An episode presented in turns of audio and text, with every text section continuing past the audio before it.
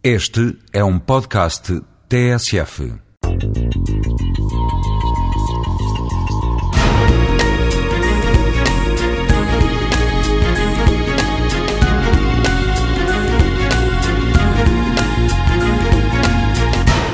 Não há cidade moderna sem o conceito de planeamento. Eh, nos séculos XVI eh, e mesmo antes, no, século XV, nós vemos autores como, por exemplo, o Leão Batista Alberti ou Thomas More, que falam eh, das cidades como sendo os vetores de desenvolvimento que estava iminente no período do Renascimento e depois já no período moderno.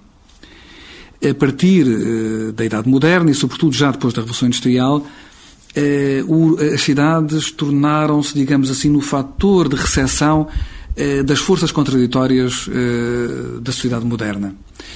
Há 200 anos apenas existiam, como sabemos, apenas oito ou nove cidades com mais de meio milhão de habitantes. Há 200, há, há 200 anos apenas não existia uma única cidade no mundo com um milhão de habitantes. Foi a primeira cidade, foi de facto Londres, em 1831.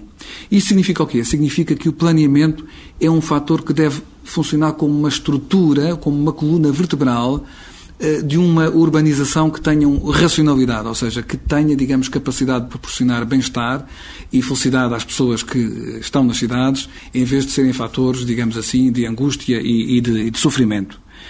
Com certeza que sabemos que o planeamento se coloca de forma diferente, quer estejamos no norte ou no sul, eu diria que os desafios do planeamento nas cidades mais desenvolvidas, no mundo mais desenvolvido, são, eh, estão associados eh, à criação de malhas urbanas mais equilibradas, eh, o que implica que muitas vezes boa que as áreas metropolitanas tenham uma gestão mais racional, implica investimentos públicos, por exemplo, para desenvolver cidades de pequena e média dimensão.